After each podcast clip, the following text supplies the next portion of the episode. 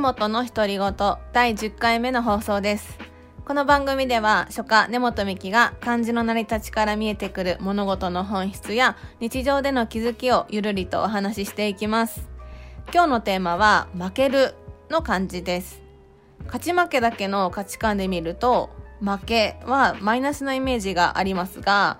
漢字の成り立ちからはまるで私たちの背中を押してくれるような背景が描かれていました。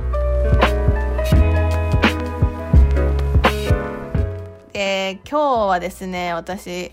お腹が痛くて痛くてもう一日亀のようにのんびりのんびりマイペースに過ごしています。なのでちょっと今日はローギアでお話をさせていただきたくはい。でねさっきまで私書道の練習をしていったんですけどちょっと飽きちゃって今ねラジオの収録に移ったんですよ。で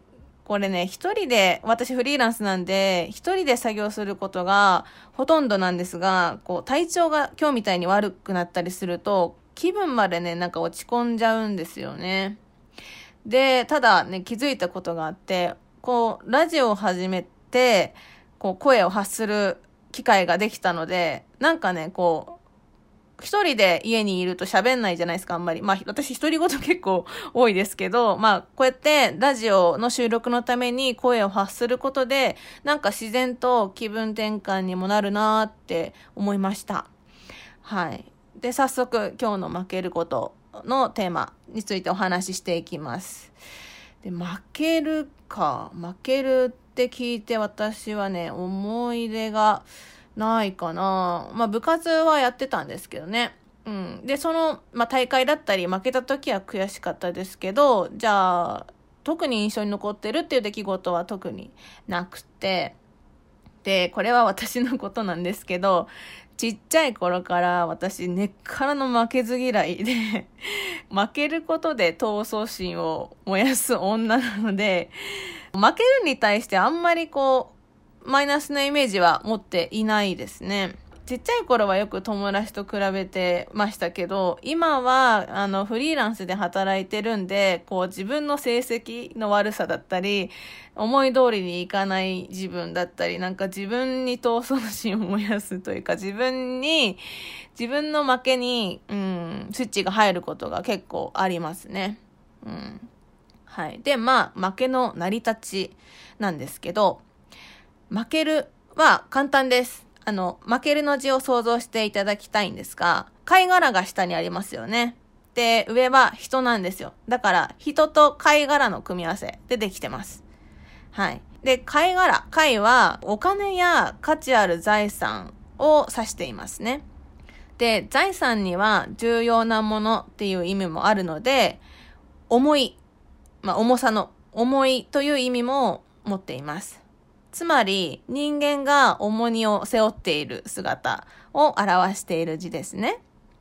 はい。で、この成り立ちから見えてくることなんですけど、負ける、負ですね。負けるは、こう、負担とか、えー、負荷とか、割とネガティブな熟語に使われていますが、ただ、こう、よくよく見てみるとですよ、貝の上に人が乗っていますよね。で、負けることの意味が、まあ、負担とか負荷とか、人がね、その、背負うことを指すなら、じゃあなんで人を貝殻の下じゃなくて、上に持ってきてるんだろうなって思いました。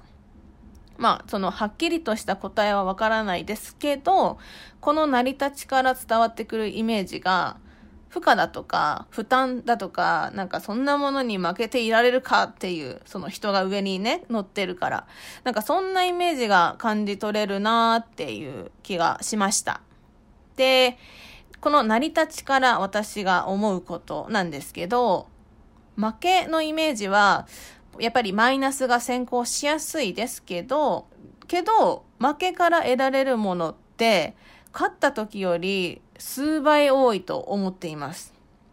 勝つことは本当に嬉しいですよね。もう喜ぶし、もう場合によってはお祭り騒ぎにもなりますよ。でも、じゃあ負けることで得られることが何もないかと言ったら、そうではないですよね。負けたら確かに悔しい、泣くし、うん、イライラもするし。でも、悔しいからこそ負けた原因を考えるし、次の対策を練ったり、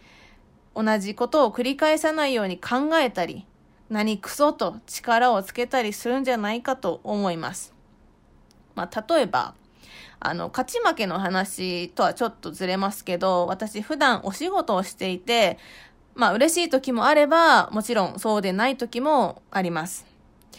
で、何かうまくいった時、なんでうまくいったんだろうって、まあ軽く考えてはみるけど、あんまりそのか、何、勝つじゃないけど、うまくいった時は深く考えないで、なんかひたすら喜ぶかなと。まあ、単純なので、うん、嬉しい時はとりあえず喜んでる。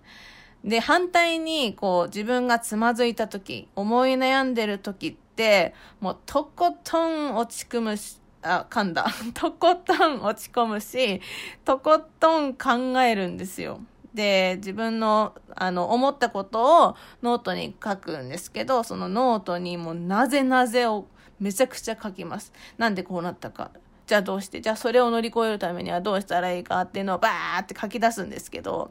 まあそうやって、こう負けた時じゃないですけど、転んだ時、つまずいた時ほど原因を考えるし、対策を考えるし、何より脳みそを使うなと私は思います。うん。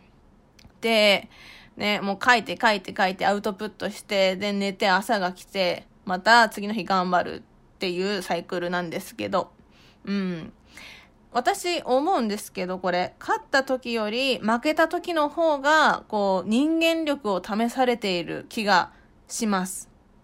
負けることで人は強くなるし、成長できるんじゃないかなと思っています。